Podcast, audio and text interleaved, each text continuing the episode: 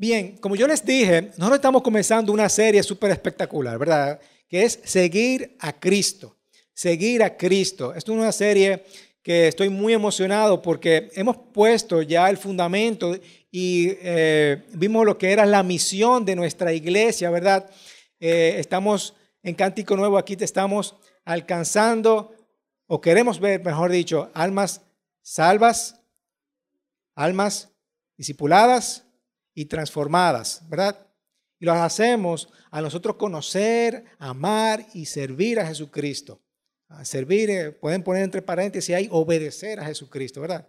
Y al mismo tiempo alcanzar naciones, generaciones, con a nuestros vecinos, por supuesto, con las buenas nuevas del amor y su poder. Es decir, a nosotros ser transformados, ser discipulados, Ahora queremos extender ese amor a las demás personas, ¿verdad? Y enseñarle la libertad. Pero todo eso, parte de lo que es nosotros interiorizar y ser transformados, tenemos que seguir, aprender a seguir a Cristo, ser discipulados, ¿verdad? Tenemos que aprender a seguir a Cristo. Y, y quiero comenzar esta serie con una historia, ¿verdad? Que está en Lucas, capítulo 5. Dice así. Un día estaba Jesús a orillas del lago de Genezaret. La gente lo apretujaba para escuchar el mensaje de Dios. Entonces vio dos barcas que los pescadores habían dejado en la playa mientras lavaban las redes. Subió a una de las barcas que pertenecían a Simón y le pidió que la alejara un poco de la orilla. Luego se sentó y se enseñaba a la gente desde la barca. Cuando acabó de hablar, le dijo a Simón, lleva la barca hacia aguas más profundas y echen allí las redes para pescar.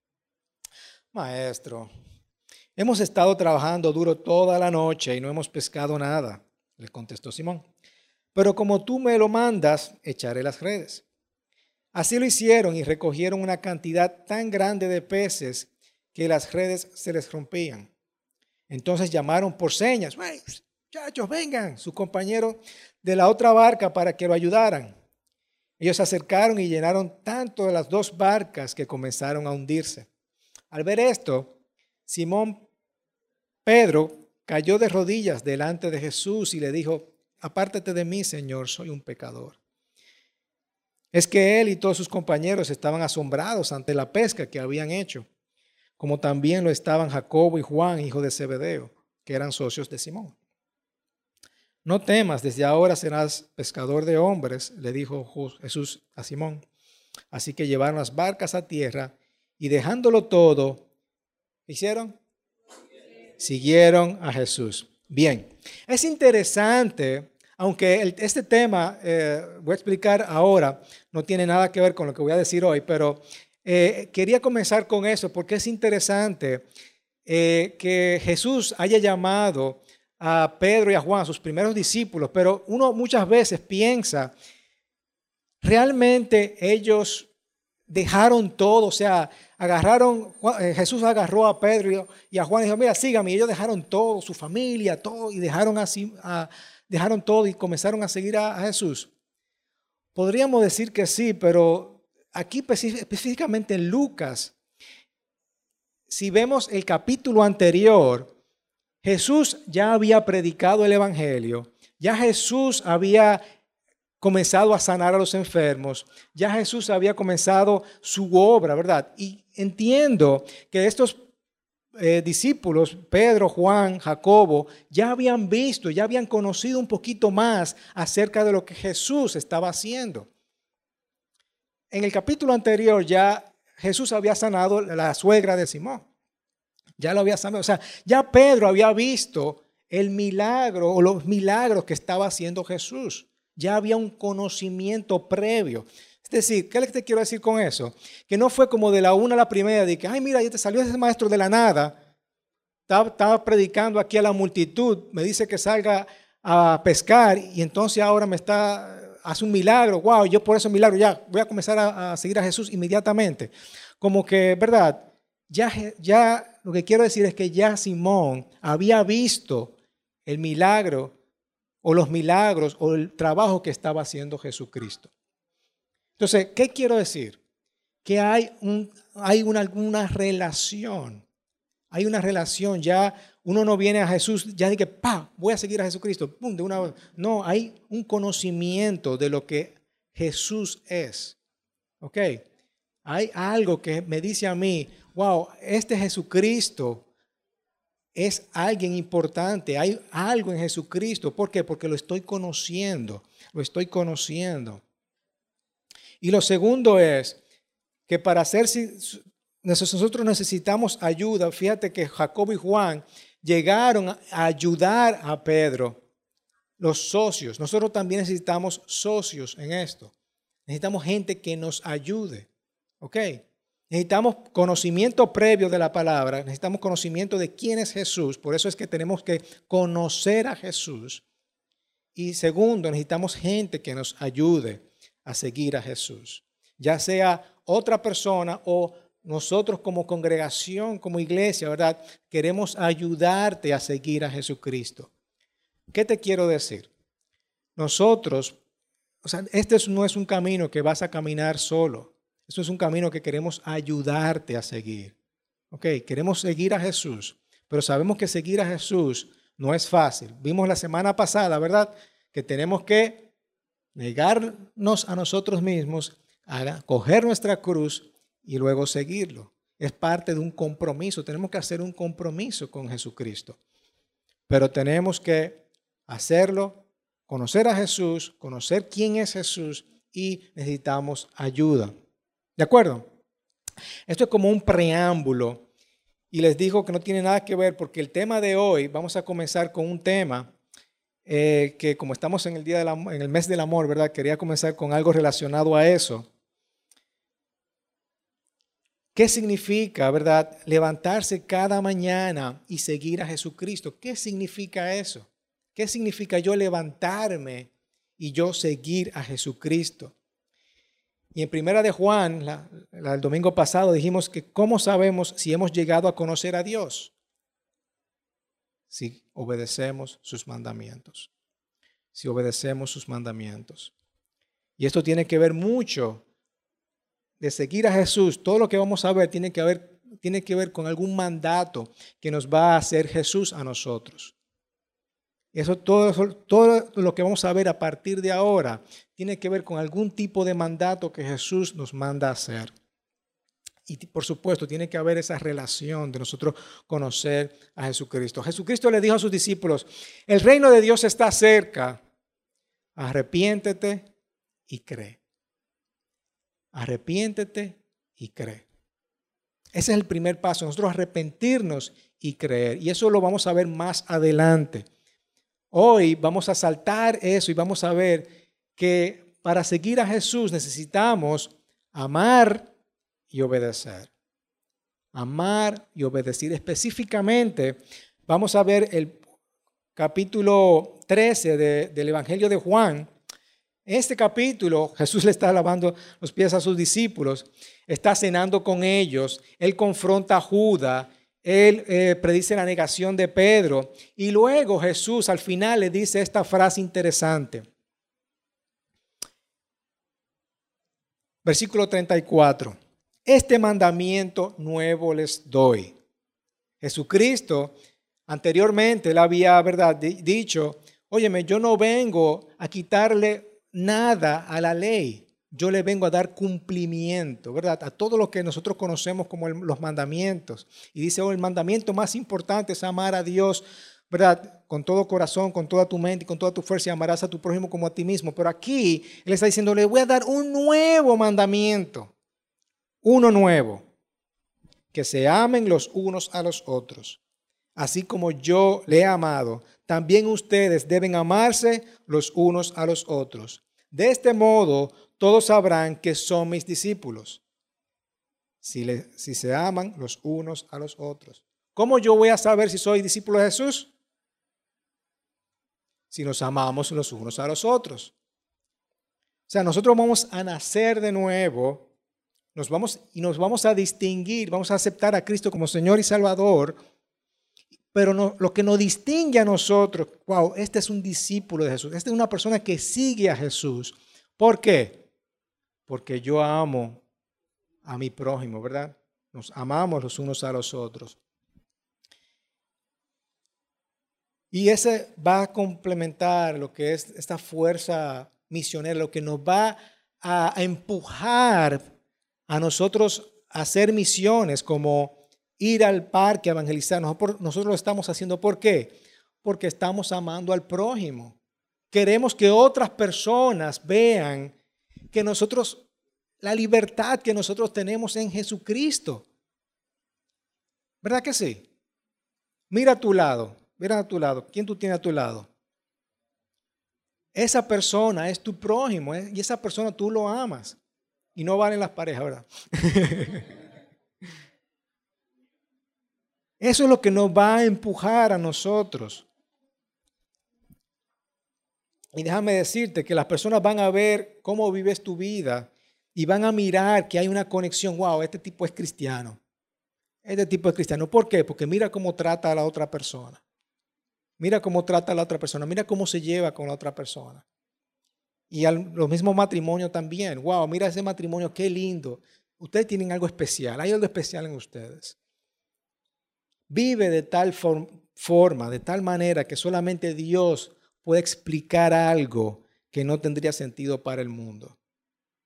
Eso viene de una frase que dijo C.S. Lewis. La gran prueba del amor de Dios es una vía de transformación que solamente Dios puede explicar. Hay algo. Lo que quiere decir esto es que, óyeme, el amor de Dios se va a demostrar en cada uno de ustedes cuando que nadie lo va a poder explicar, nadie va a poder decir, wow, ¿cómo este tipo está amando tanto? ¿Cómo ese tipo se lleva tan bien con otra persona? ¿Cómo ese tipo eh, ama tanto a esa persona, a su prójimo? La gente no lo, va a poder, no lo va a poder explicar, solamente Dios va a poder dar explicación de eso. Y es precisamente por eso, porque tú has aprendido el amor de Dios, has aprendido a amar a unos a otros.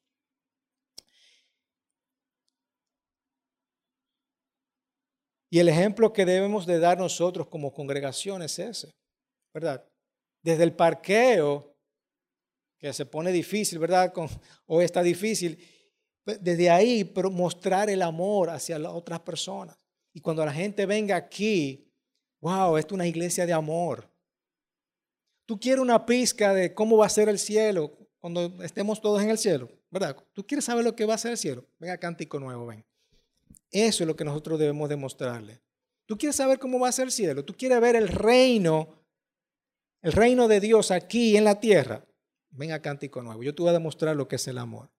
Ah, ese debería ser el ejemplo que nosotros como iglesia deberíamos de dar a las otras personas. Un amor tan grande que la gente no lo puede explicar, solamente Dios. Este es el ejemplo que nosotros debemos de dar. Versículo 34, lo voy a leer de nuevamente. Este mandamiento nuevo les doy, que se qué?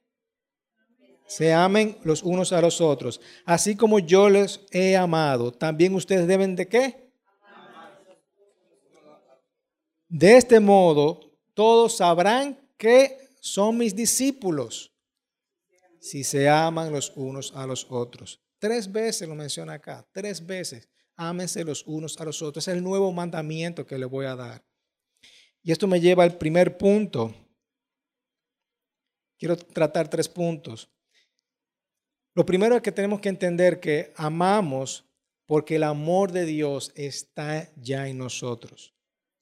Amamos a otras personas porque ya el amor de Dios ya está en nosotros. El hecho de que yo amo o yo puedo amar a otra persona, porque no es fácil amar a otra persona, ¿verdad que no? Qué pena que Lisuelo no está aquí porque iba a poner el ejemplo.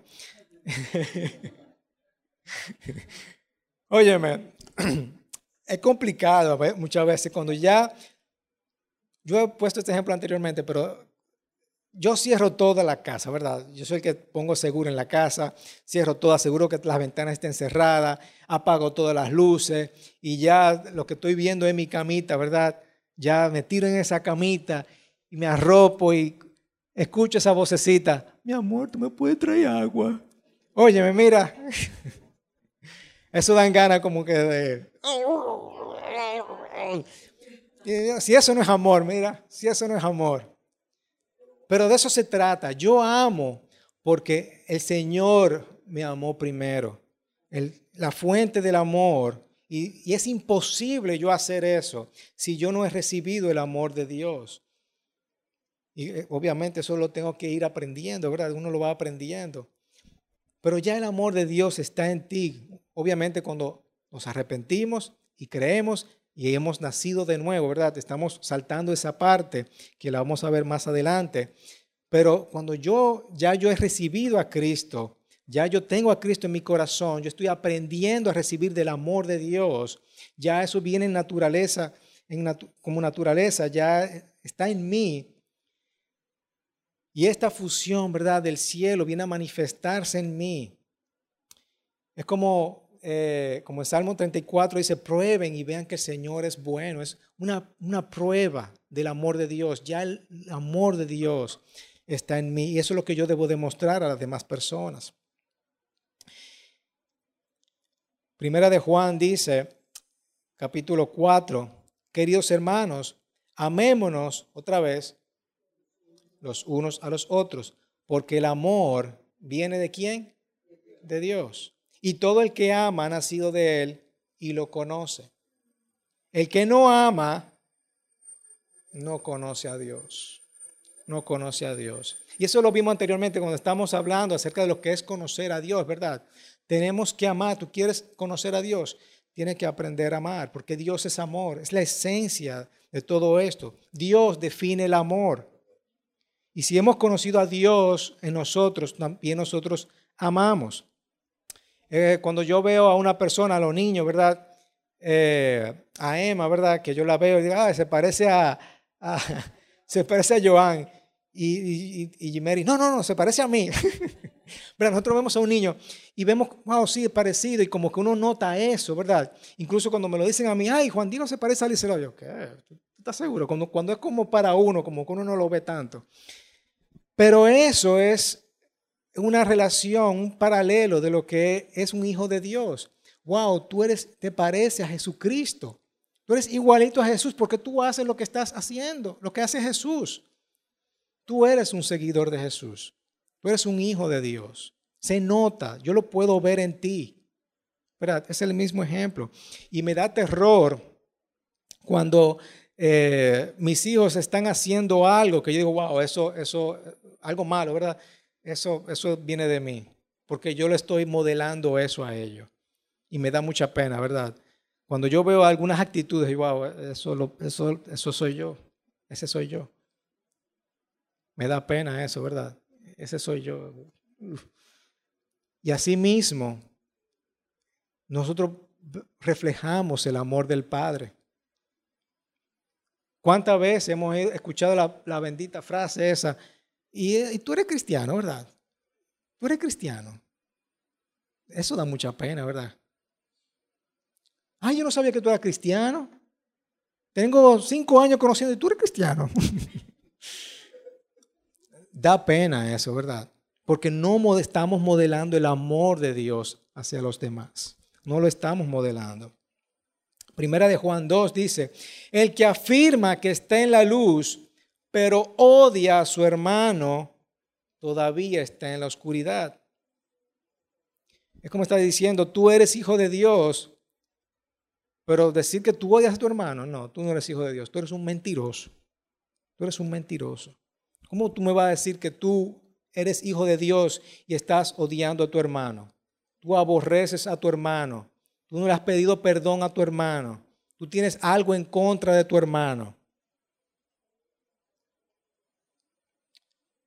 Obviamente la primera evidencia, ¿verdad? Nosotros nos arrepentimos, creemos, nacemos de nuevo, hacemos esa confesión, nos bautizamos públicamente como evidencia de nuestro nuevo comienzo en nosotros. Hay una nueva creación. Quiero que Cristo me transforme, me comprometo a seguir a Cristo. Tengo una nueva naturaleza. Ahora voy a vivir en plenitud, ¿verdad? Voy a recibir ese amor, a derramar esa expresión de amor. Y todo es posible porque Jesús lo hizo primeramente por mí. Ahora yo voy a demostrar ese amor, pero ya Jesucristo lo hizo por mí. Primera de Juan 4 dice, si alguien afirma, yo amo a Dios, pero odia a su hermano, es un mentiroso. pues el que ama a su hermano, a quien ha visto, no puede amar a Dios, a quien no ha visto. Esto es un nuevo mandamiento que hemos recibido en el día de hoy. Y tenemos que amar a nuestro prójimo, a nuestros hermanos, los unos a los otros. Tenemos que amarnos porque Dios nos ha amado primero. Dios nos amó primero y el amor de Dios ya está en nosotros. Es el primer punto. Ahora bien, ¿cómo es ese amor? ¿Cómo es el amor de Cristo? ¿Cómo fue que Él nos amó para yo ahora amar a la otra persona? ¿Cuál es el ejemplo que Él nos dio? ¿Cómo se trata? ¿De qué se trata ese amor? ¿Cómo es ese amor? Ustedes saben, ¿cómo es ese amor que, cómo puede ser que Cristo nos haya amado a nosotros primero? ¿Qué, qué significa eso?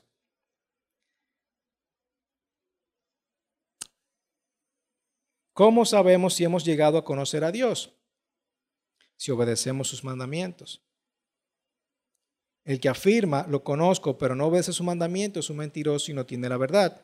Luego, eso en el capítulo 2, versículo 3 dice, en esto conocemos lo que es el amor, en que Jesucristo entregó su vida por nosotros. Así también nosotros debemos de entregar la vida por nuestros hermanos. Es decir, el segundo punto es que amamos a Cristo como Cristo nos amó, con un amor sacrificial. Con un amor sacrificial. Lo primero es que reconocemos que tenemos, amamos a otra persona porque reconocemos que tenemos el amor de Dios y como tenemos el amor de Dios, amamos a los demás. Es nuestra naturaleza. Y el segundo punto es que nosotros amamos porque lo hacemos, o como lo amamos, mejor dicho, amamos de forma sacrificial, con sacrificio. ¿Verdad? La escritura nos invita a ver a Jesucristo primero porque Él sacrificó su vida por cada uno de nosotros. Y asimismo, como dice el versículo 6, ahora también nosotros debemos de entregar la vida a nuestros hermanos. Miren, eso para mí eso no es una palabra muy fácil, ¿verdad? No es una palabra fácil porque allá hay personas que son difíciles. Dentro de nosotros mismos hay personas difíciles, ¿sí o no? Es, no es fácil amar a tu hermano, pero tenemos que hacer ese sacrificio. ¿Por qué? Porque Cristo se sacrificó por ti y por mí. Es decir, Conocemos a Dios si obedecemos sus mandamientos. Conocemos el amor al ver cómo entregó sus vidas. Él nos da un nuevo mandamiento ahora, ¿verdad? Amarnos los unos a los otros. Y ahora nosotros tenemos que entregar nuestra vida por nuestros hermanos. Miramos a la cruz, ese es el gran ejemplo demostrado con tanta pureza. No había nada oculto ahí, ¿verdad? Todo fue puro. No había una menéutica rara ahí, simplemente Él entregó su vida para el perdón de nuestros pecados. Él entregó nuestra vida para nosotros, para, porque Él nos amó y para que nosotros podamos tener acceso al Padre, vida eterna, a través de su muerte. Y, y déjeme decirte que Él te amó en lo más oscuro de tu vida, cuando tú estabas lo más sucio, cuando tú eras lo más impuro, cuando, tú, cuando todo te daba vergüenza, cuando tú estabas haciendo todo lo malo, Él te amó. A Él no le importó cómo tú eras, ¿verdad que no? Él vino acá y se sentó con, con, los, con los peores de la sociedad, ¿verdad? Con las prostitutas, se sentó con los recaudadores de impuestos, a todo lo que la persona entendían que eran malos y pecadores, Él se sentó con ellos. Y Él se, se está sentando contigo, tú siendo un buen pecador, para restaurarte, para amarte. Es como esta esponja que traje de mi casa ya sucia, ¿verdad? Que está así, así, así éramos nosotros, seca, sucio, feo. mal, mal oriente, ¿verdad? ¿Eh? El pecado huele feo, ¿verdad? Carne podrida. Eh, así estamos nosotros, pero Jesús dijo, te cogió a ti, te cogió y te, y te, te lavó, te lavó con agua, ¿verdad? Y te limpió. Y ahora esa misma agua tú la derramas sobre otros. sobre otro, ¿verdad? Si, le, si se lo me ve. Eso es Jesucristo en lo más peor de tu vida. Él te amó, Él te agarró y lo hizo por amor, con un amor sacrificial. Es como Ezequiel dice en el capítulo 11, yo les daré un corazón íntegro y pondré en ellos un espíritu renovado. Les arrancaré el corazón de piedra que ahora tienen y pondré un corazón de carne. Eso fue lo que hizo Jesucristo. Ese corazón tan endurecido, porque tenemos que ponernos, ¿verdad? Porque ya hemos recibido todos a Jesucristo, sabemos lo, lo maravilloso que es Cristo, ¿verdad? Pero vamos a ponernos antes de eso, antes de yo conocer a Cristo, cómo yo era, ¿verdad? Antes de yo venir a los pies de Cristo, quién yo era. Yo era como esa esponja.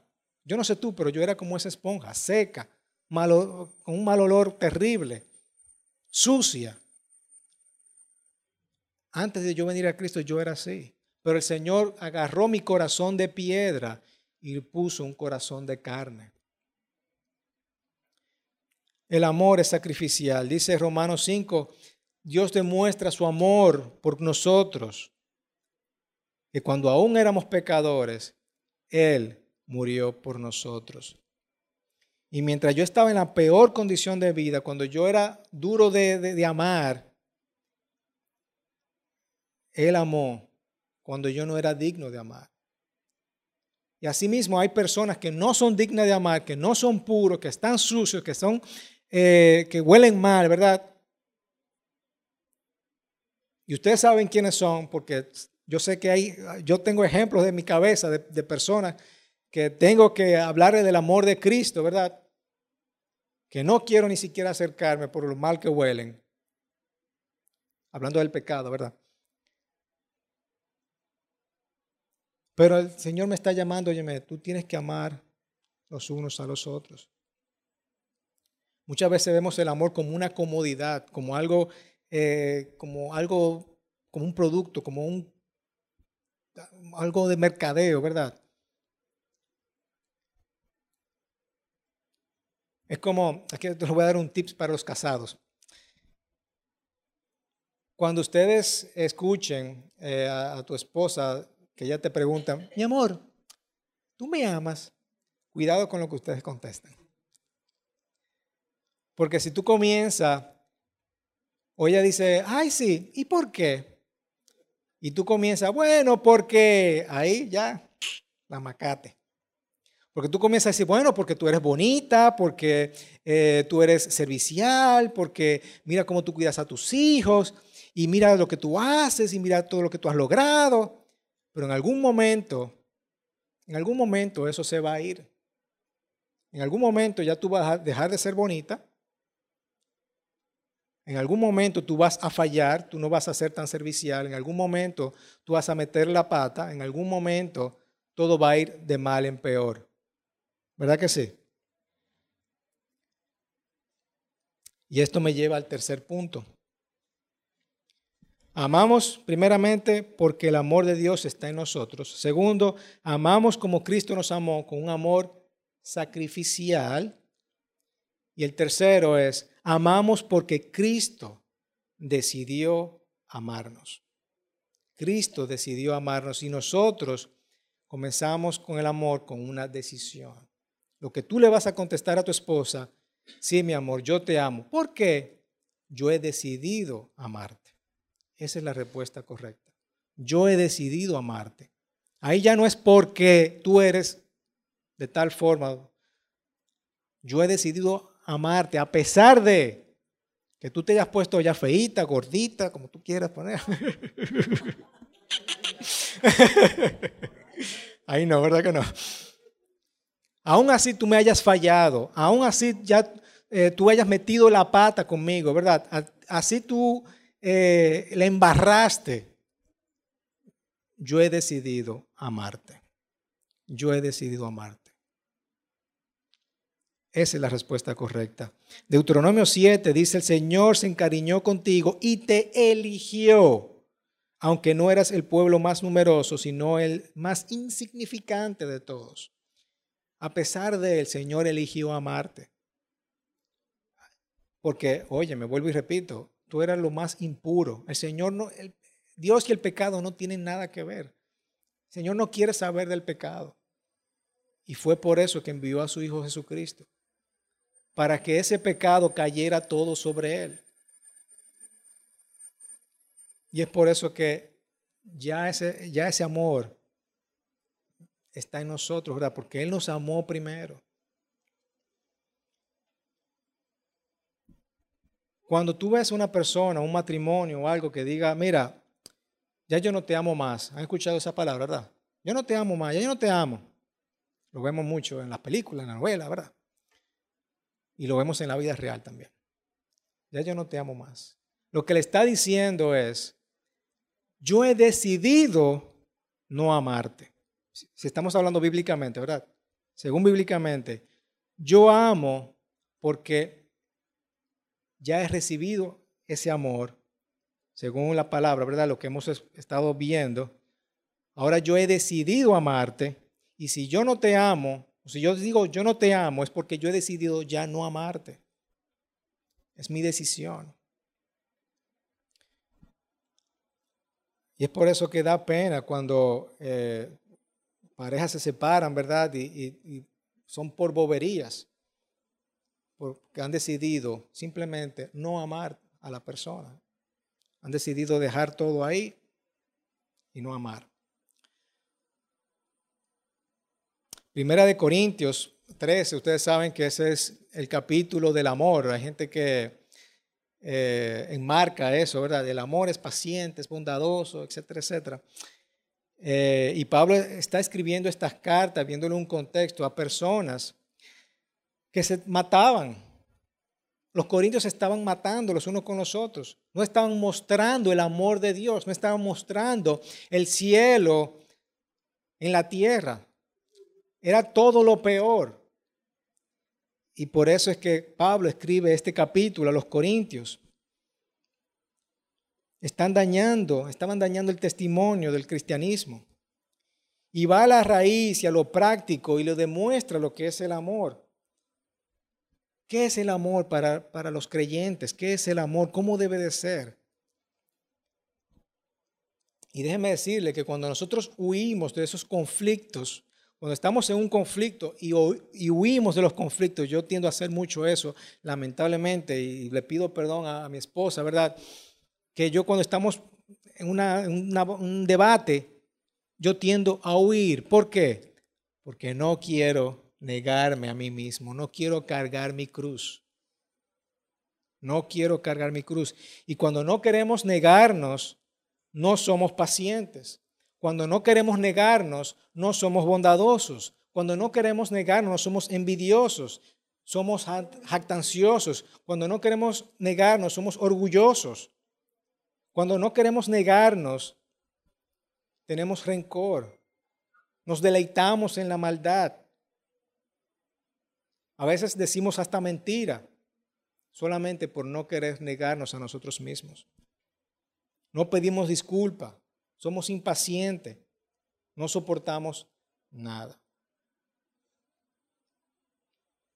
Eso es lo que dice 1 Corintios 13, ¿verdad? Todo lo contrario, si yo me voy a negar, yo voy a cargar mi cruz, me voy a comprometer con la persona que tengo al frente, con, con, con mi prójimo, con mi vecino, con mi esposa, sea quien sea, yo voy a ser paciente, yo voy a ser bondadoso, no voy a ser envidioso, ni jactancioso, ni orgulloso. No me voy a comportar con rudeza, no voy a ser egoísta, no me voy a enojar fácilmente, no voy a guardar rencor, no me voy a deleitar en la maldad, sino más bien me voy a regocijar en la verdad. Todo lo voy a disculpar, todo lo cree, todo lo espera y todo lo soporta. Eso es el amor práctico. Eso es el amor práctico. Dos escrituras más y terminamos. Mateo 24, 9. Aquí Jesús Cristo está hablando acerca de los últimos tiempos. Y dice, entonces los entregaré a ustedes para que los persigan y los maten, y los odiarán todas las naciones por causa de mi nombre. En aquel tiempo muchos se apartarán de la fe, unos a otros se traicionarán y se odiarán, y surgirán un gran número de falsos profetas que engañarán a muchos. Habrá tanta maldad, habrá tanta maldad, que el amor de muchos se enfriará. Quería terminar con eso porque, óyeme, hoy día el amor de muchas personas, incluyéndome, se ha enfriado. Nuestro amor se ha enfriado. ¿Por qué? Porque hay tanta maldad en el mundo que ya tú eres chivo de ayudar a una persona, me estará engañando, no me estará engañando, y, enfrío, se, enfría mi corazón. Se ha enfriado mi corazón en muchos aspectos. No dejemos que el amor se enfríe. Más bien, como dice Primera de Pedro 4:8, sobre todo, ámense los unos a los otros profundamente. Ámense los unos a los otros profundamente, profundamente. ¿Cómo sabemos si somos sus discípulos? ¿Cómo sabemos si somos seguidores de Jesús? Juan 13 otra vez, de este modo sabrán que son mis discípulos, porque se aman los unos a los otros. Que ese amor sea evidente, que ese amor sea evidente. Que la gente pueda decir, óyeme, tú eres cristiano por la forma en que tú tratas a la otra persona. ¿Cuántas veces hemos fallado en eso, hermanos? ¿Cuántas veces hemos tratado mal a la otra persona? No tenemos que ir muy lejos. Tu esposa, tus hijos, Queremos ir un poquito más lejos, la gente de tu trabajo, a la gente de la calle que no conocemos. ¿Cuántas veces lo hemos tratado mal? No damos evidencia que somos cristianos. No damos evidencia. ¿Cómo tú debes amar? Amamos porque ya Dios tiene ese amor en ti. Ya el amor de Dios está en ti, porque tú naciste de nuevo. Tú aceptaste a Cristo como Señor y Salvador y por ende Dios, ese, ese amor te corresponde. Segundo, amamos como Cristo nos amó, con un amor sacrificial. No es fácil, no es fácil, pero entregamos nuestra vida por, la, por los demás, así como Cristo entregó la vida por nosotros. Y tercero, amamos porque Cristo decidió amarnos. Es una decisión amar. Es una decisión. Es una decisión amar. ¿Cómo yo aplico esto a nuestras vidas? ¿Cómo lo, aplica? ¿Cómo lo aplicamos? Simplemente vamos a hacer esta pregunta. Yo estoy creciendo en el amor de Dios. Realmente yo amo como yo debería de amar, con un amor sacrificial. Yo he decidido amar. Este pasaje nos llama a un, examen profundo en nuestras vidas. ¿Estamos contentos de la forma como yo estoy amando? Deja que el Espíritu Santo sea quien trabaje en lo más profundo de tu ser. Y decirle, oye, yo necesito el amor de Dios. Yo no, yo no puedo dejar que el amor de Dios se enfríe. Yo no puedo dejar que se enfríe el corazón. Queremos ser testigos del amor de Dios. Yo amo cuando me conviene amar, por conveniencia. O realmente yo he apartado un espacio para otras personas.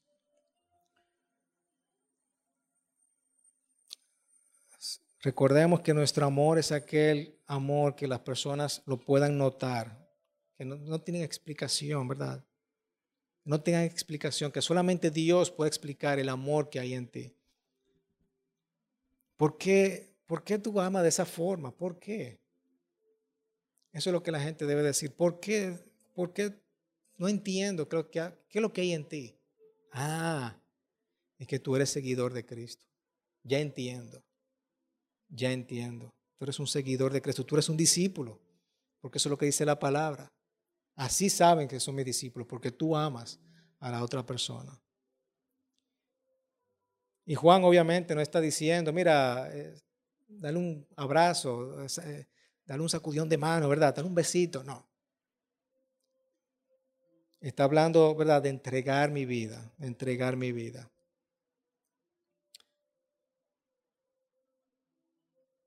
Vamos a orar. Padre Santo, Padre, como dice tu palabra, indaga mi corazón, Señor. Analiza mi corazón, Señor. Analiza en este aspecto acerca del amar al uno, el uno con el otro, Señor, de amar a la otra persona. Padre, yo te pido, Señor, que el amor que se ha enfriado en mi corazón, que se ha enfriado en el corazón de mis hermanos, tú lo restaures, Señor. Y nosotros podamos amar profundamente, amar profundamente a la otra persona, Señor. Sabemos que no es fácil, pero tú nos has dado este nuevo mandamiento, Señor. Te pido que nosotros podamos ponerlo en práctica cada día de nuestras vidas, Señor. Porque yo soy y somos seguidores tuyos, Señor. Somos tus discípulos, Señor. Y queremos ver nuestras vidas transformadas, Señor. Queremos ver nuestras vidas transformadas. Y al vivir de esta manera, que solamente tú puedes explicar, que no va a tener sentido para nadie, pero solamente para ti. Así, con, ese ejemplo, con ese testimonio, nosotros podemos alcanzar a vecinos, naciones y generaciones para que experimenten ese mismo amor, esa misma libertad que nos trae las buenas nuevas de tu amor y de tu poder, Señor. En el nombre poderoso de Cristo Jesús. Amén. Amén.